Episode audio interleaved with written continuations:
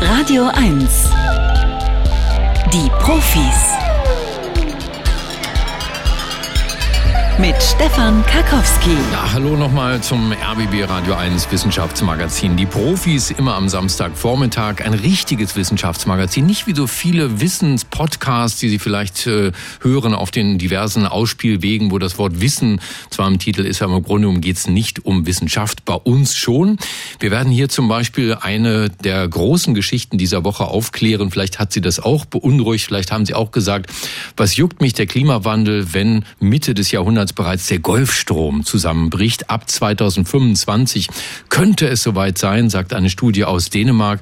Und das hieße dann wahrscheinlich eine neue Eiszeit für Europa. Dann bräuchten wir uns über die globale Erwärmung keine Gedanken mehr machen, könnten einfach noch mal feiern, äh, bis die Schwarte kracht, weil was soll's, dann geht eh alles den Bach runter. Nein, diese Studie wird äh, zu Recht kritisiert, kommt aus Dänemark und eine der größten Kritikerinnen dieser Studie, die haben in etwa einer halben Stunde. Jetzt aber erstmal mal ein wunderschönes Scannerspiel. Da gibt's zu gewinnen ein Buch von Lawrence Wright. Das heißt 13 Tage im September, das diplomatische Meisterstück von Camp David. Da lernt man zum Beispiel, dass Camp David nicht nur eine Modemarke ist, äh, bei der Dieter Bohlen seine Finger im Spiel hat, sondern Camp David war äh, ein Ort, an dem ein Abkommen geschlossen wurde, 1978, ein israelisch-ägyptischer Friedensvertrag.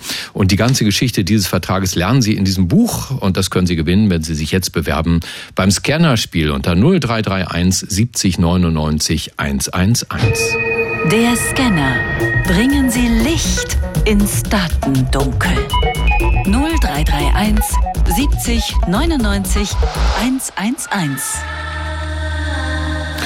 Musik von El Perro del Mar, Kokoro, der Titel. Guten Morgen, wie nehmen wir denn? Annette. Hallo Annette. Hallo. Oh, das ist, eine schöne, das ist eine schöne Telefonleitung. Du klingst so, als würdest du neben mir im Studio stehen. Nee, ich sitze aber in Bielefeld. In Bielefeld. Ähm, wie war nochmal der Spruch? Und sehen wir uns nicht in dieser Welt, dann sehen wir uns in Bielefeld. Mhm. Annette, Bielefeld hat ja diesen Ruf, äh, Provinzstadt zu sein. Wie geht's dir mit Bielefeld?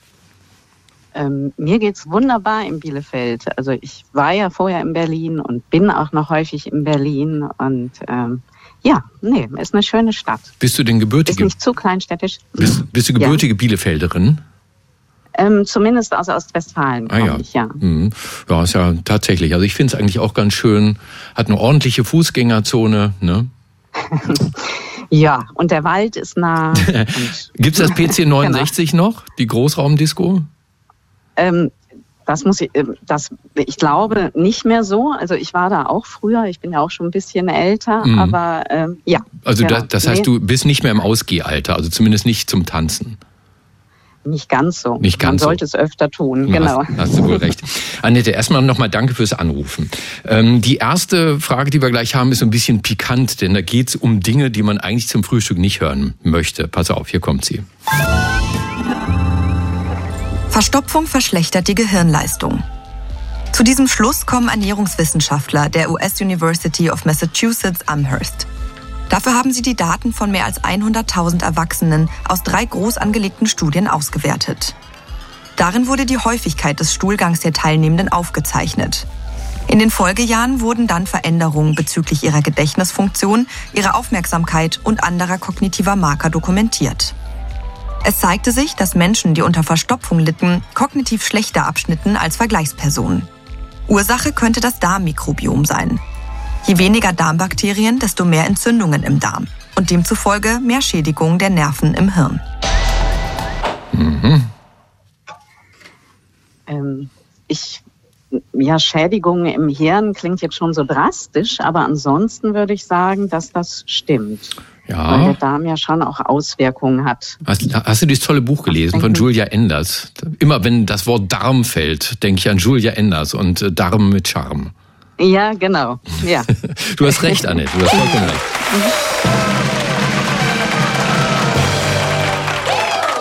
Ja, die Studie bestätigt die bereits bekannte Darm-Hirn-Achse. Demnach ist das Risiko für einen beschleunigten kognitiven Abbau bei Menschen, die sehr an Verstopfung leiden, um 73 Prozent erhöht. Und zwar so, als wäre das Gehirn drei Jahre länger gealtert. Aber auch wer zu häufig aufs Klo geht. Äh, auch das ist nicht gut. Mehr als zweimal täglich, dann haben Sie ein um 37 Prozent erhöhtes Risiko für geistigen Abbau. So, wir packen das Thema jetzt mal wieder dahin, wo es hingehört. Annette, Frage Nummer zwei. Klimawandel macht Mittelmeer weniger salzig. Das behaupten Wissenschaftler des Spanischen Meeresforschungsinstituts in Barcelona. Für ihre Studie werteten sie Langzeitdaten der vergangenen 30 Jahre aus und stellten fest, dass sich das Mittelmeer immer schneller erwärmt. Aus den Daten leiteten die Wissenschaftler eine Prognose ab. Die Wassertemperatur im westlichen Mittelmeer wird demnach alle 100 Jahre um 2 Grad steigen. An Orten wie der Costa Brava sind es sogar 3 Grad pro Jahrhundert. Durch die Erwärmung wiederum wird der Salzgehalt im Wasser sinken, denn die Hitze lässt es verdampfen. In der Folge wird das Meer dadurch weniger salzig. Mhm. Mhm. Ähm, ich würde denken, es ist umgekehrt, weil wenn das Wasser verdampft, das Salz verdampft doch nicht unbedingt mit. also sagst du, das stimmt nicht, was wir hier sagen, ne? Das stimmt nicht. Ich würde sagen, es wird salziger. Und auch damit mhm. hast du wieder recht. Ja, wird salziger. Nach Angaben der Forschenden ist es schon salziger als der Atlantik, weil dort mehr Wasser verdunstet, als aus Flüssen hinzukommt. Und dadurch werden natürlich auch wieder Arten bedroht, die ohnehin schon vom Aussterben bedroht sind. Annette, Frage Nummer drei kommt hier. Frauenfußball ist qualitativ genauso gut wie Männerfußball. Das ist das Ergebnis einer Studie von Sportökonomen der Universität Zürich. Um das herauszufinden, teilten die Forschenden über 600 Personen in zwei Gruppen ein. Der ersten Gruppe wurden unbearbeitete Videos von Höhepunkten der Champions League und Weltmeisterschaften gezeigt. Die zweite Gruppe bekam die identischen Szenen zu sehen, allerdings wurden die Personen in den Videos verpixelt, sodass die Zuschauenden nicht erkennen konnten, ob es sich um Männer oder Frauen handelte. Das Ergebnis? Fußballspiele der Männer wurden nur dann hochklassiger bewertet, wenn die Zuschauenden wussten, dass es sich um Männer handelt. Wenn hingegen keinerlei Kenntnisse über das Geschlecht vorhanden waren, unterschieden sie die Bewertungen nicht. Mhm. Äh, das äh, glaube ich auf jeden Fall. Also ja, ist gleichwertig, auf jeden Fall. Wie, du musst gar nicht nachdenken, Annette? nee, also es würde mich jetzt schwer erschüttern, wenn es anders wäre. Nee, es ist auch tatsächlich äh, nicht anders. Du hast recht, schon wieder. Ja. Aber warum warst du dir da so sicher? Ähm, also Frauenfußball schaue ich schon ab und an und mhm. äh, meine jüngere Tochter spielt auch Fußball, von daher Aha. sehe ich ja die Spiele. Super. Und, äh, ja, du hast, voll, ja. ja. du hast vollkommen recht. Wer nicht erkennt, ob Frauen oder Männer spielen, findet Frauenfußball genauso attraktiv wie Männerfußball, sagt die Studie. Hiermit eindeutig bewiesen. Annette, herzlichen Glückwunsch. Du hast ein tolles Buch gewonnen. Ähm, ja. Das ist eigentlich ein Buch, das, das alle Leute lesen sollten, die mit dieser Aufschrift Camp David durch die Welt laufen. Mich irritiert das immer so ein bisschen, weil ähm, das Camp David Abkommen von 1978 ist ja was wirklich Wichtiges. Der israelisch-ägyptische Friedensvertrag, diplomatische Sternstunde. Und äh, wie es dazu kam, das wird jetzt beschrieben vom Pulitzerpreisträger Lawrence Wright. Sein Buch erschien im Theis Verlag, würde im Buchhandel fast 15 Euro kosten. Aber ich machte jetzt noch ein Angebot, um dir das Buch wieder abzuluxen, nämlich das hier. Der letzte Scan. Echte Profis gewinnen ein Jahresabo von Zeit, Wissen oder verlieren alles. Ne, wenn du aufhörst zu spielen jetzt, ist das Buch deins. Äh, wenn du weiterspielst mit einer letzten Frage, gehören entweder am Ende Abo und Buch dir oder beides ist weg. Ähm, Soll ich mal auf die Frage gucken? Ja. äh, ja. Also. Äh, ja, ja, ja. Könnte klappen. Hm. Könnte klappen. Mhm. Also das Buch finde ich ja schon sehr spannend, mhm. aber ähm, natürlich ist Buch und Abozeit Wissen ist auch nicht schlecht. Ja. Ähm, gut, dann, dann wage ich es mal. Hier kommt Frage Nummer vier. Hohe Temperaturen begünstigen Sehprobleme. Das fanden Mediziner der kanadischen University of Toronto heraus. In ihrer Studie mit Daten von 1,7 Millionen Menschen untersuchten die Forschenden die Häufigkeit von Sehproblemen und Störungen in den 50 Bundesstaaten der USA. Für die Erhebung wurden ausschließlich Menschen über 65 Jahren im Zeitraum zwischen 2012 und 2017 befragt. Die Antworten verglichen die Wissenschaftler mit Temperaturdaten der Wetter- und Ozeanographiebehörde der USA. Das Ergebnis? Je höher die Temperatur, desto höher war das Risiko für eine schwere Sehbehinderung. Ob ein kausaler Zusammenhang besteht, ist aber noch unklar. Mhm. Mhm. Ähm, Im ersten Moment der Hitze, also Hitze erwähnt wurde und Menschen über 65 und es ja eher zu Schwierigkeiten kommt, würde ich sagen, ja, das stimmt. Ähm, es wurde ja nicht von Wärme gesprochen, sondern wirklich von Hitze. Mhm. Ja. Ja, ich sage, stimmt. Das macht großen Spaß, dir zuzuhören, Annette, weil du so sehr analytisch für uns denkst. Äh, bist du auch, hast du irgendwas zu tun mit Gesundheit oder mm -mm. beruflich? Nee. Gar nicht. Nee. Dann wollen wir das mal auflösen. Auch in diesem Fall hast du wieder recht.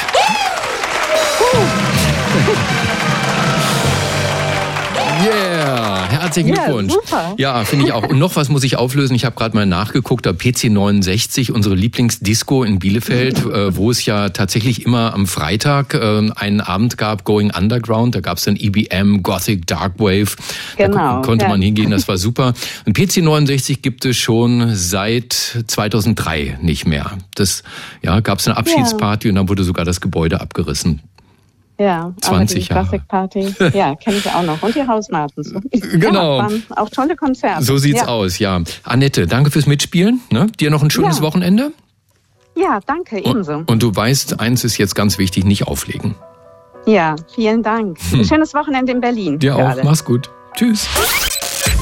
Die Profis klären ja auf Radio 1 gern auch mal auf darüber, wenn Wissenschaft Mist gebaut hat. Klar, sind nicht unfehlbar Wissenschaftler, wenn Studien sich als falsch herausstellen oder zumindest stark kritisiert werden. Oft hat das dann auch mit der Interpretation von Studien zu tun. Da haben wir Medien was falsch verstanden.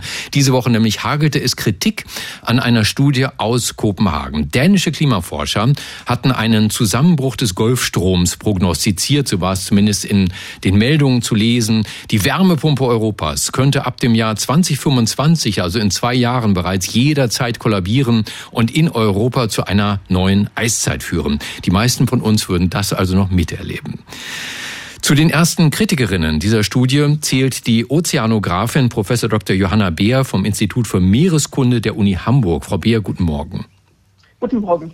Das ist ja nicht so eine Pi mal Daumen irgendwas Studie, sondern äh, die erschien in einer der wichtigsten Fachzeitschriften, Nature Communications, peer-reviewed von namhaften Experten. Daraus schließe ich, wenn die Dänen sich verrechnet hätten, dann hätte das doch bestimmt einer gemerkt, oder? Ja, davon gehe ich auch aus. Also äh, ich oder auch viele ähm, in, in der Wissenschaft bei uns ähm, zweifeln nicht an, dass die ähm, mathematische Berechnung sauber und auch sehr umsichtig ausgeführt wurde, sondern das, was äh, ich kritisiere, ist eher die Schlussfolgerung, die aus dieser rein mathematisch-statistischen Berechnung gezogen werden. Haben denn wir Medien wieder mal falsche Schlüsse rausgezogen oder steht die Schlussfolgerung so in der Studie drin? Tatsächlich äh, steht äh, die, die, Schlussfolgerung so in der Studie auch drin.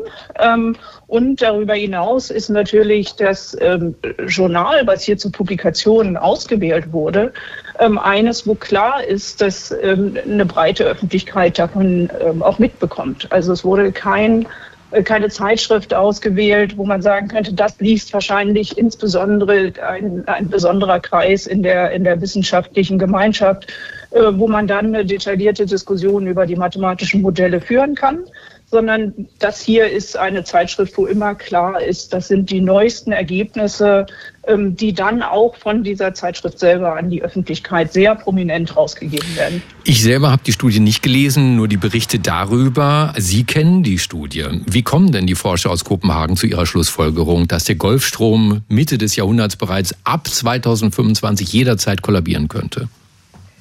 Die äh, Kollegin und der Kollege aus Dänemark ähm, verwenden die Messung der Oberflächentemperatur der letzten 150 Jahre und machen dann ähm, eine Reihe von verschiedenen ähm, Annahmen, die sie in durchaus komplizierte und sehr, sehr anspruchsvolle mathematische Berechnungen reinstecken wo sie dann äh, zu dem Ergebnis kommen, dass eben äh, die, diese Nordatlantik-Zirkulation äh, kollabieren könnte. Und was kritisieren Sie daran?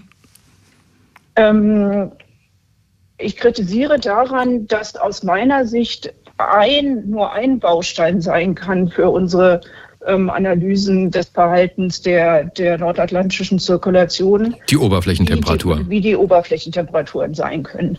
Tatsächlich berechnen wir die oder drücken wir die Stärke der Umweltzirkulation ähm, vielmehr dadurch aus, dass wir wirklich gucken, wie die Strömungen ähm, in der Tiefe sich verhalten. Und äh, die Oberflächentemperaturen sind also da mit sowas nur wie ein Stellvertreterwert. Und dieser Zusammenhang ist in der Literatur schon ganz umfangreich diskutiert werden. Viele Leute haben vorgeschlagen, dass man die Oberflächentemperaturen als Ersatz verwenden kann ähm, um eben diese Stärke der ähm, Strömung zu beschreiben, weil natürlich die Oberflächentemperaturen viel, viel einfacher zu messen sind, als wenn man äh, tatsächlich einen 7000 Kilometer breiten Ozean mit 5000 Meter Tiefe vermessen muss. Das ist natürlich viel, viel komplizierter. Ähm, deswegen ist das ein sehr attraktives Herangehen, was auch ja, vielfach schon getestet wurde. Aber es greift meines Erachtens für konkrete Aussagen in der Zukunft zu kurz. Also Ihrer Ansicht nach müssten noch viel mehr physikalische Faktoren damit einbezogen werden, um eine solche Aussage zu treffen. Ähm, wie erklären Sie sich dann, dass ausgerechnet Forscher des Niels Bohr Instituts in Kopenhagen wichtige physikalische Faktoren nicht mit einbezogen haben? Das ist doch meines Wissens eine Top-Adresse für Physiker, oder? Ja, also äh, weder an den beiden Personen, die, die fach, fachkundige äh, Personen mit mathematischer Ausbildung sind, ähm, noch an dem Institut ist überhaupt irgendwas ähm, auszusetzen. Ich, ich denke, äh, oder meine Erklärung ist, da kann ich nur spekulieren, dass wir alle natürlich, wenn wir forschen und ein Ergebnis haben, was uns selber sehr beeindruckt, dass wir das natürlich gerne mit der wissenschaftlichen Gemeinschaft teilen. Und auch dagegen habe ich nichts einzuwenden. Also in, ähm, in, in der Diskussion in der Wissenschaft über mathematische Modelle ähm, ist das ein wertvoller Beitrag. Ich hätte mir eben gewünscht, dass man doch mal ähm, in den Bereich geht von Leuten, die sich mit physikalischen Zusammenhängen, auch mit Rückkopplungsmechanismen letztlich ähm, im System, die zu einer Verstärkung oder zu einer Abschwächung von anfänglichen Störungen führen können, dass man sich darüber noch mal weiter äh, ausgetauscht hätte. Also, der Golfstrom könnte Mitte des Jahrhunderts kollabieren, sagen Forscher aus Kopenhagen, aber zahlreiche andere Wissenschaftler sagen, Moment, den einen Faktor, den ihr untersucht habt, der reicht nicht aus, um diese Schlussfolgerung zu treffen. Und ich sage herzlichen Dank an eine davon, an die Ozeanografin Professor Dr. Johanna Beer vom Institut für Meereskunde der Uni Hamburg. Frau Beer, schönes Wochenende. Danke, dass Sie bei uns waren. Herzlichen Dank. Früher war alles besser gibt ja wirklich Leute, die das glauben. Kommt aber immer darauf an, welches früher sie meinen. Lassen Sie uns mal über ganz früher reden, so richtig ganz, also so ungefähr 6700 Jahre früher. Aus dieser Zeit stammt ein Grabfeld südöstlich von Paris und für das interessieren sich nicht nur Archäologen, sondern auch Anthropologen wie Dr. Wolfgang Haag vom Max Planck Institut für evolutionäre Anthropologie in Leipzig. Herr Haag, guten Morgen. Guten Morgen. Anthropologie, die Wissenschaft vom Menschen, das weiß ich noch. Aber was bitte ist das, was Sie in Ihrer Arbeitsgemeinschaft machen? Molekulare Anthropologie. Ähm, ja, gute Frage. Molekulare Anthropologie ähm, äh, nutzt letztendlich molekulargenetische Methoden, um äh, Fragen in der Anthropologie äh, zu beantworten. Es gibt ja die physische Anthropologie, die sich äh, Skelettmaterial anschaut, äh, nahe an der, an der Anatomie angelegt, angelehnt. Und dann gibt es die Sozialanthropologie, die nahe an der Ethnographie oder Ethnologie angelehnt ist und äh, die einen Spagat äh, hin zur Soziologie macht. Und äh, wir schauen eben mit molekulargenetischen Methoden äh, ans Eingemachte, letztendlich an das genetische Substrat und, ähm, und wollen damit Fragen klären. Das heißt, Sie suchen nach Informationen über das Leben der Menschen vor vielen tausend Jahren mit Hilfe von DNA-Analysen? Das ist richtig. Also mit Hilfe von DNA-Analysen oder Analysen an alter DNA ähm, äh, wollen wir ähm, schauen, wie ist denn generell die genetische Struktur oder Signatur der Menschen, die vor vielen tausenden Jahren gelebt haben. Wow. Was ist nun das für ein Grabfeld, an dem Sie da forschen in Frankreich? Was ist da das Besondere? Also das, das Gräberfeld von Guerchy im Pariser Becken ähm, ist, äh, hat mehrere Besonderheiten. Äh, zum einen ist es ein äh, datiertes in die, das Mittelneolith Mittelneolithikum. Also das ist äh, ja noch die Jungsteinzeit. Also es, Ackerbau und Viehzucht hat gerade Einkehr gehalten. Äh, die ersten frühbäuerlichen Gesellschaften haben sich aus dem Nahen Osten und Südosteuropa über Europa ausgebreitet und auch ins Pariser Becken hinein. Sehr fruchtbare Gegend. Natürlich hat sich das angeboten für, für ähm, frühbäuerliche Gesellschaften. Ähm, und da gibt es eben ein Gräberfeld mit knapp 130 Individuen, die dort bestattet wurden. Das ist ein geschlossener Befund. So nennt sich das in der Archäologie, wenn da äh, quasi nichts davor und danach mehr kam oder belegt wurde. Und er ist auch räumlich in sich geschlossen. Also wir haben einen eindeutigen geschlossenen Befund. Und äh, der ist sehr gut datiert und äh, dieses Gräberfeld ist relativ äh, einzigartig, da es nur ganz wenige dieser Art gibt in dem größeren Umkreis oder in der größeren Region.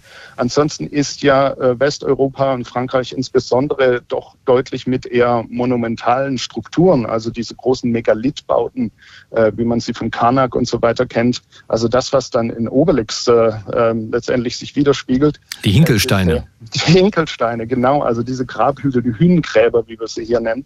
Äh, das findet sich ja überall und das sind sehr wahrscheinlich auch Elitengräber. Äh, zumindest werden sie in der Fachwelt so angesprochen. Und in Gürchi haben wir eben keine solche Monumentalbauten. Es ist eben ein Flachgräberfeld, ähm, aber mit deutlich markierten äh, Grabgruben und ähm, das haben wir uns dann natürlich näher angeschaut. Also Leute wie wir, nur halt älter, dann ja, dann mhm. schießen Sie mal los. Was können Sie uns sagen über die Menschen, die vor 6700 Jahren in der Nähe dieses Grabfeldes gelebt und dort ihre Toten bestattet haben?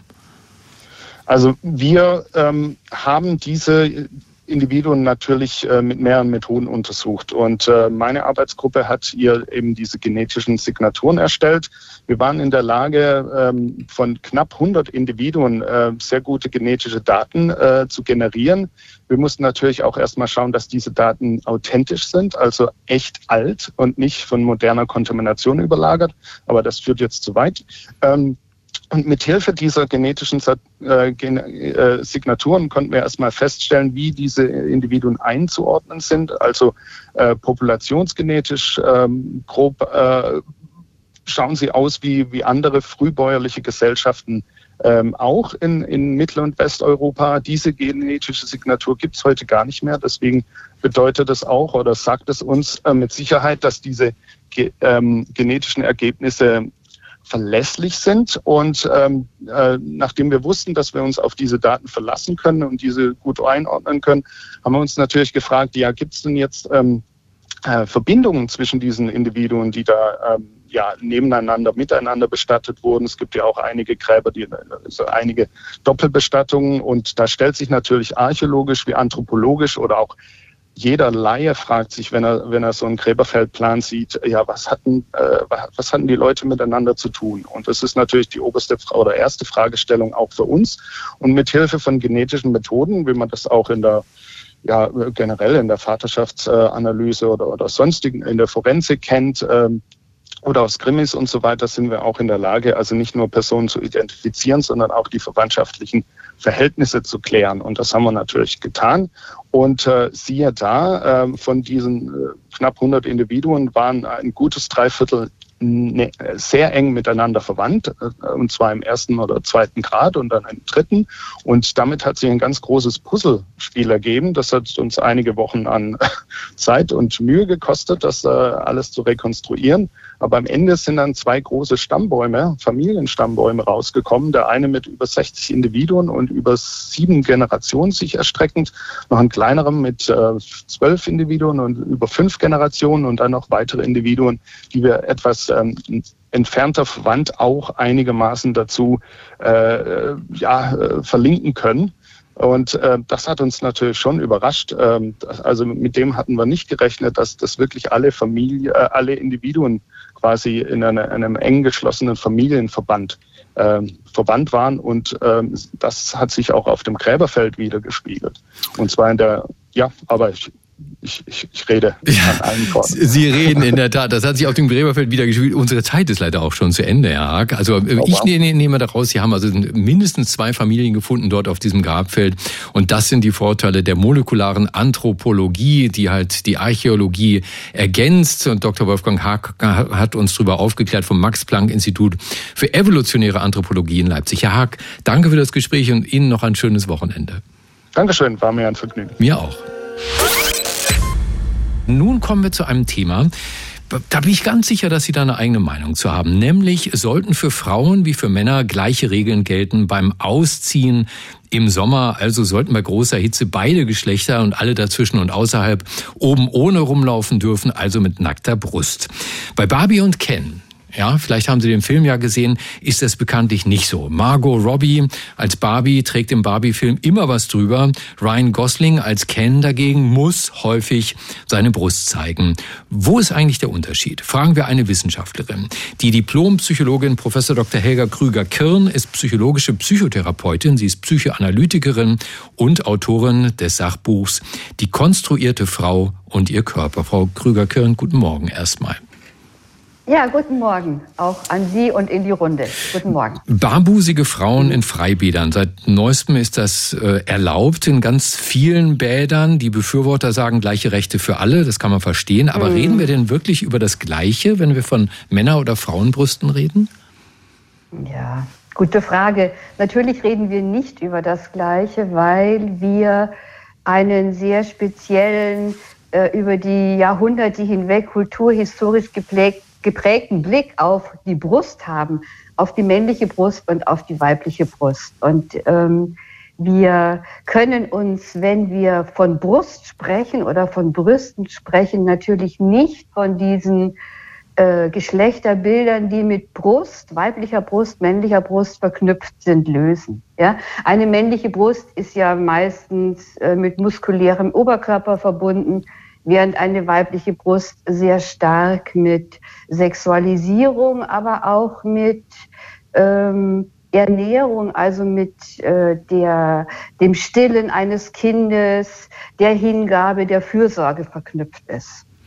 Da wird ja nun in der Debatte von jungen, diskursmächtigen Frauen äh, immer mal wieder kritisiert, welche erotische Wirkung die weibliche Brust haben kann auf heterosexuelle Männer. Also neulich erst habe ich ähm, eine Frau gelesen, die sagt, ich trage jetzt extra keinen BH mehr, um die Brust zu desexualisieren. Und was mhm. passiert? Mhm. Das Gegenteil, jetzt starren die Kerle mhm. erst recht hin. Was mhm. läuft da schief?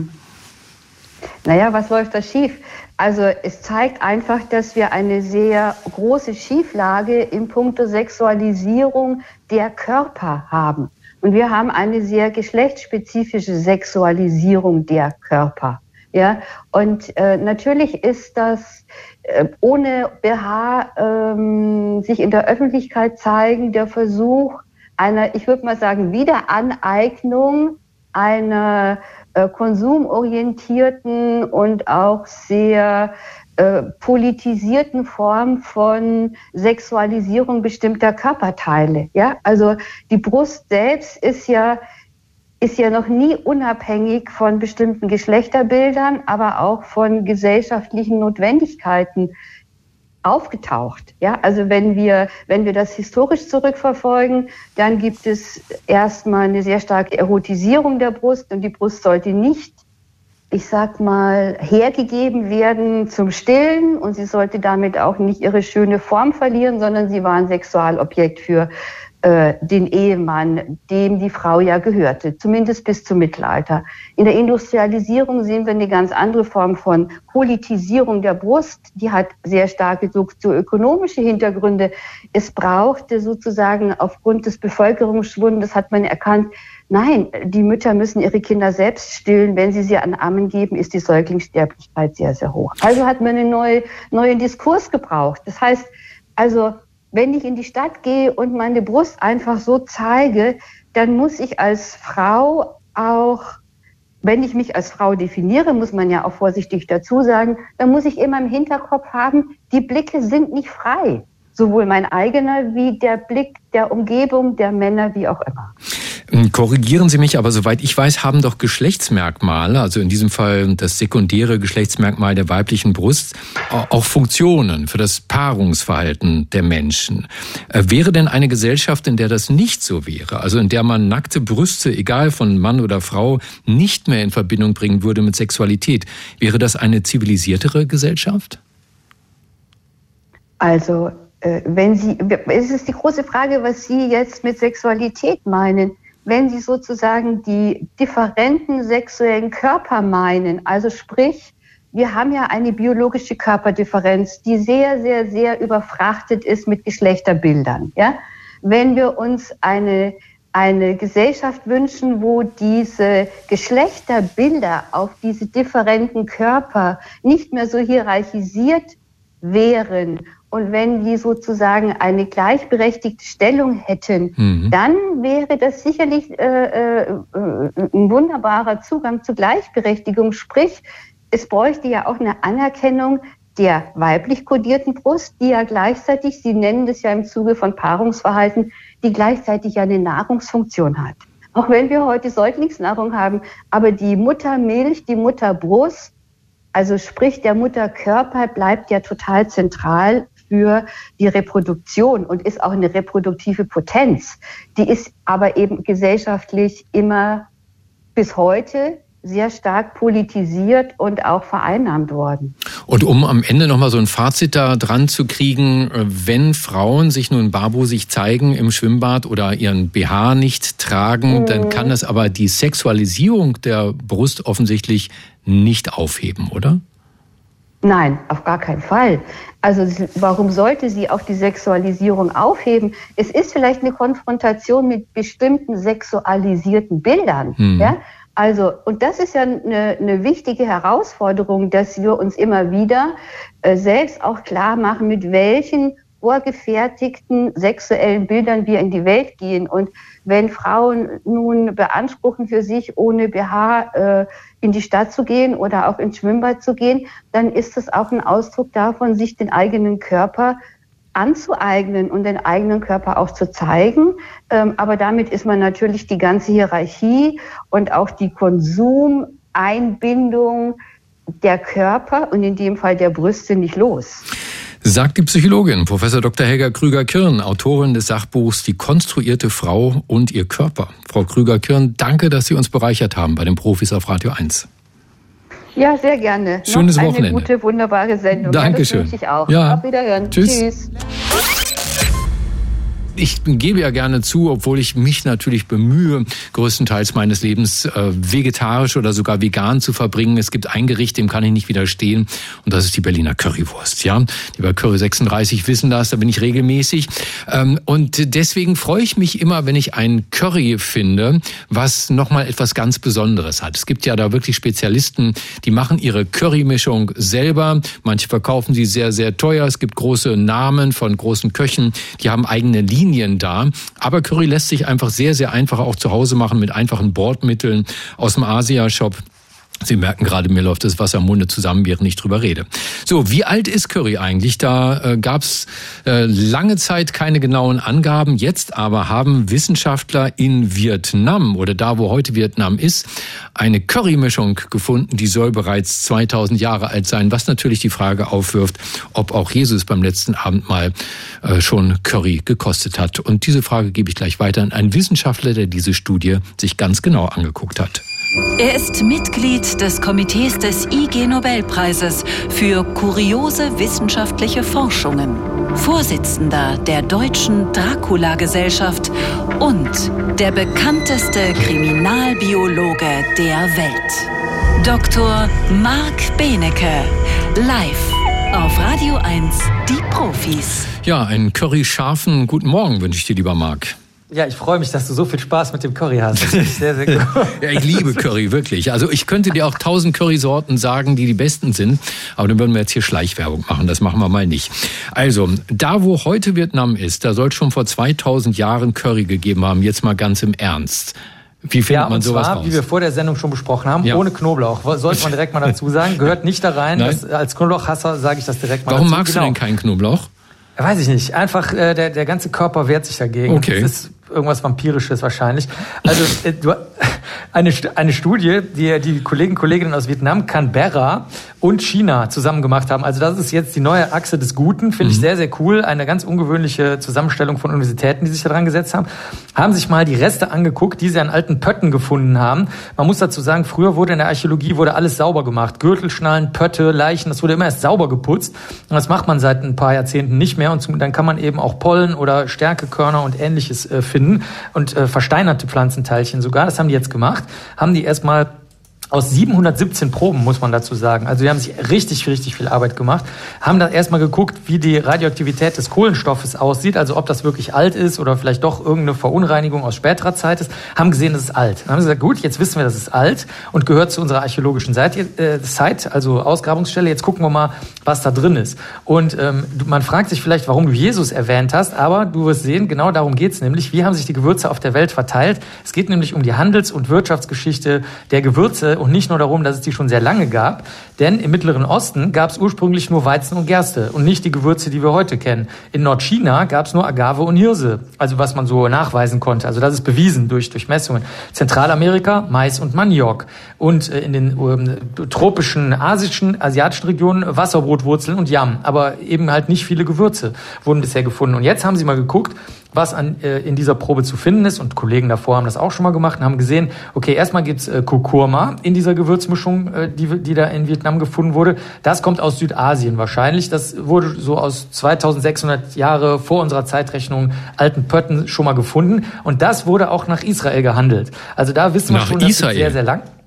Nach Israel, ja. Ah. Das ist bis nach Genau, deswegen könnte also eventuell in der Region, in der Jesus dann vielleicht gelebt oder gestorben sein könnte, könnte das tatsächlich vorhanden sein. Wird auch schon in Büchern erwähnt. Also es gibt auch aus äh, einem Buch äh, oder einer, einer, einer Schrift, nicht einem Buch von 700 vor unserer Zeitrechnung, die Erwähnung von Kurkuma. Dann Ingwer, das ist besonders interessant. Da gibt es ganz viele verschiedene Sorten und es wurden fünf verschiedene Ingwer-Sorten gefunden in der Currymischung und ähm, die kannte ich teilweise gar nicht. Also zum Beispiel zählt zur Ingwergruppe Gewürzlilien, chinesischer Ingwer, Galgant und so. Und das wurde auch durch die ganze Welt gehandelt, zum Beispiel nach China, äh, Persien, Arabien und jetzt kommt's auch Griechenland und Rom. Also auch da sieht man, das ist äh, damals schon um die Welt gegangen und war natürlich ultra wertvoll. Also so wie Pfeffer, Salz teilweise, das waren natürlich super, super wertvolle Dinge. Dann das der vierte Bestandteil Gewürznelken von den Molukken, von den Gewürzinseln, eben nach Vietnam gekommen, aber auch um den Rest der Welt. Es gibt einen Fund aus Syrien, also der, das hat sich auch verbreitet. Und äh, was ich besonders cool fand, eine verbrannte Gewürznelke aus Sri Lanka wurde auch schon mal untersucht und gefunden. Die war, die stammt aus der Zeit ungefähr vor 1000 Jahren jetzt ab heute rückwärts gerechnet. Dann noch die letzten beiden Muskat äh, ist dort gefunden worden. Das kannte man nur aus Ägypten, 1400 Jahre vor unserer Zeitrechnung, hat also auch geschafft bis nach ähm, Vietnam, äh, wahrscheinlich oder vielleicht auch von den, von den Molukken, das ist unbekannt. Und als letztes noch Zimt. Das war natürlich ganz besonders edel und ähm, das wurde bisher kaum nachgewiesen. Angeblich wurden ägyptische Mumien damit eingewickelt, dafür gibt's aber keine echten Belege. Das ist eigentlich die Knallerüberraschung, dass äh, echter Ceylon-Zimt, also nicht irgendwelcher, sondern der Ceylon-Zimt da drin war. Und damit, wer das nachkochen will, hat man also jetzt die Mischung Kurkuma, fünf Ingwersorten, Gewürznelken, Muskat und Zimt. Und dann äh, schmeckt's äh, wie vor einigen Jahrtausenden äh, so lecker. Fantastisch. Ich weiß ja, lieber Marc, dich kann ich damit nicht locken, aber ich will dann zum Abschluss hier nochmal ein Gedicht zitieren vom großen äh, Bochumer Philosophen Herbert Grönemeyer. Gehst du in eine Stadt, was macht dich da satt? Eine Currywurst. Kommst du von eine Schicht, was Schönret gibt es nicht als wie Currywurst. Marc, vielen Dank. Ah, sehr gerne. Das war Dr. Marc Benecke, live auf Radio 1. Die Profis. Viele neigen ja dazu, Friedrich Merz für einen Vollprofi zu halten. Da heißt es dann, der kann ja nicht doof sein, sonst hätte er es nicht so weit gebracht. Oder wie sehen Sie das? Wenn Friedrich Merz sagt, er wolle mit neuen Vorschlägen deutlich machen, dass die Union wirklich eine Alternative für Deutschland sei, aber mit Substanz, ja, dann glaubt man ihm das. Also die CDU als AfD mit Substanz, kurz AfD-MS. Äh, Das hat sogar den AfD-Parteitag in Magdeburg aufgeregt, der gerade läuft. Da heißt es dann, nein, wir sind das Original. Trotzdem dürfte eigentlich niemand überrascht gewesen sein, dass Merz gesagt hat, in den Kommunen, da müsse man nach Wegen suchen, Politik gemeinsam zu gestalten. Also die Union gemeinsam mit äh, Politikern der AfD. Der Politikwissenschaftler Dr. Benjamin Höhne von der Uni Münster dagegen glaubt, Merz sei da einfach nur eine unglückliche Formulierung rausgerutscht. Herr Höhne, wie begründen Sie das denn? Naja, das ist auch nicht die erste gewesen, ähm, wo es diesen äh, kommunikativen Fehltritt gab. Und Merz ist ja dann in der Nacht auch wieder zurückgerudert. Also wenn man den Testballon aufsteigen lässt, dann macht man doch das, glaube ich, ein bisschen geschickter kommunikativer und bereitet sich davor. Und so hat er nicht gewirkt. Also er hat dann so vorher so ein bisschen nach der Leber weggeredet und hat zunächst ja eine, ähm, eine Situation beschrieben, die ja vielerorts äh, immer mal wieder schon da war. Dass es also in welcher Form auch immer eine Kooperation mit der AfD gab, auch nicht nur von Seiten der CDU. Das ist erstmal sozusagen wichtig, das auch zu benennen, dass es das schon gibt, weil sonst macht man sich da ein Stück weit dümmer. Äh, und dann ist aber, wäre aber wichtig gewesen, dann zu sagen, aber das ist nicht unser Anliegen, sondern wir wollen die Brandmauer, weil AfD ist gefährlich und möchte Demokratie abschaffen. Und das kam nicht. Und ähm, na klar, es gibt in der CDU Teile oder Bestrebungen, die finden das gar nicht so problematisch, hier und dort auch mal zusammenzuarbeiten mit der AfD. Äh, die gibt es, äh, aber die hat dann so sozusagen März auch wieder vor den Kopf gestoßen, indem er noch in der Nacht sozusagen gesagt hat, nein, natürlich geht die Brandmauer auch äh, auf der kommunalen Ebene. Hm. Sie haben das schon angesprochen. Es gibt andere in der CDU, die nicht so eindeutig sind. Okay, März ist es jetzt auch nicht gewesen. Ähm, Kretschmer zum Beispiel, Michael Kretschmer, Ministerpräsident äh, von Sachsen, Chef der Landes-CDU in Sachsen, der hat gesagt, man solle doch nicht reflexartig immer gleich Brandmauer rufen, denn eine, Zitat, lupenreine Trennung zur AfD sei bei Sachentscheidungen auf kommunaler Ebene gar nicht durchzuhalten. Hat Kretschmer denn in der Sache recht? Kretschmer ist da in gewisser Weise eine Außenposition, äh, stellt eine Außenposition in der CDU dar. Es gibt ja auch andere Beispiele wie Haseloff, Ministerpräsident in Sachsen-Anhalt, der da eine ganz eindeutige Linie fährt. Kretschmer ist auch für einen, ich möchte nicht sagen pro-russischen Kurs, aber da gibt es schon auch Reminiszenzen ähm, in, in, eine etwas andere Richtung. Und ich glaube, Kretschmer unterschätzt am Ende, dass äh, dieses auf die AfD zubewegen, ob nun kommunikativ oder durch Handeln, durch Reden, wie auch immer, ähm, die Gefahr, die große Gefahr besteht mit Blick auf internationale Forschung, dass die CDU sich dadurch selbst schwächt und ähm, der, der Wähler, die Wählerin, die der AfD zugeneigt sind, am Ende das Original wählen, was vorher ein Stück weit salonfähig gemacht wurde durch die große rechte konservative Mainstream-Partei, wie auch immer wir die CDU bezeichnen wollen. Mhm. Aber so ganz allein ist Kretschmer ja auch nicht mehr. Nehmen wir mal Reinhard Sager, CDU-Politiker und Präsident des Landkreistages. Und der hat im ZDF gesagt, wenn AfD-Politiker durch Direktwahlen Bürgermeister oder Landräte werden, dann muss man mit ihnen arbeiten. Der Mann war selbst Landrat. Hat auch der nicht recht? Das ist natürlich auch eine Beschreibung, äh, gerade jetzt in Sonneberg oder auch Gut Jesnitz, wo man einen gewählten Landrat hat oder einen gewählten Bürgermeister. Ähm, natürlich muss man da miteinander reden. Das geht gar nicht anders. Und auch diese Strategie der Brandmauer oder wie es auch gerne bezeichne, das Cordon Sanitär, die hat natürlich auch eine Kehrseite. Es gibt keine optimale Umgangsstrategie mit der AfD, sondern sie bedeutet natürlich auch Wasser auf die Mühlen der rechtspopulistischen Propaganda, dass die AfD sich dann hinstellen kann und sagen kann, hier schaut mal, wir sind zwar direkt gewählt, aber äh, niemand arbeitet mit uns zusammen. Und an der Stelle muss man wiederum erwidern, ja, man arbeitet mit euch nicht zusammen, weil ihr die Demokratie so nicht unterstützt in der derzeitigen Form und ihr die Daseinsberechtigung der anderen Parteien ähm, unter grabt, ähm, unterwandert, sie in Frage stellt. Also weil die Populisten sich ja hinstellen und sagen, wir sind die, einzig, äh, die Einzigen, die äh, das Volk vertreten und alle anderen Parteien denken nur an sich selbst. Dabei ist es genau umgekehrt. Bei den vielen Stimmen, die da jetzt kommen, die sagen, auf kommunaler Ebene sei das gar nicht anders möglich als zusammenzuarbeiten, gemeinsame Sachen zu machen. Äh, wenn man über eine Straßenumgehung fürs Dorf beschließt, sei es egal, ob da jemand in der AfD oder in der CDU ist. Was ist der Unvereinbarkeitsbeschluss der Union noch wert? Also die Brandmauer. Was meinen Sie? Ja, die ist ganz, ganz wichtig. Und ich kann immer nur wieder dafür werben, äh, sich das deutlich zu machen, warum es die braucht. Natürlich ist der Politisierungsgrad auf der kommunalen Ebene viel geringer. Da wird jetzt nicht äh, auf jeder Sitzung des Kommunalparlaments eine große ideologische Schlacht geschlagen, wenn es darum geht, einen Kinderspielplatz äh, zu verbessern, besser auszustatten. Das ist doch völlig klar. Aber wichtig ist, dass sich die Parteien, die sich zum Pluralismus bekennen, also nicht die AfD, ähm, darüber einig sind, dass sie zusammen an einem Strang ziehen müssen. Und da machen sich die anderen Parteien gegenüber der CDU auch mal ein bisschen leicht, dass sie die Verantwortung der Abgrenzung allein bei der CDU sehen. Also nein, sie müssen da schon zusammen sozusagen sagen, wie so ein Korpsgeist der demokratischen Parteien, dass es eben für Beschlüsse auf der kommunalen Ebene nicht die AfD benötigt. Wenn die AfD dann doch mit dazu stimmt, äh, mit dabei ist, dann kann man das nicht verhindern. Aber wenn sozusagen die AfD erforderlich ist, um einen bestimmten Beschluss durchzusetzen, dann im Zweifelsfalle doch lieber darauf verzichten. Das sagt der Politikwissenschaftler Dr. Benjamin Höhne von der Uni Münster am Tag des AfD-Parteitags in Magdeburg. Herr Höhne, danke für das Gespräch auf Radio 1. Ich danke für die Fragen, das war gut. Danke. Radio 1. Marias Haushaltstipps. Petroleumlampen rauchen nicht, wenn man den Docht vor dem Gebrauch einige Stunden in Essig legt und wieder trocknen lässt. Radio 1. Die Profis. Mit Stefan Karkowski.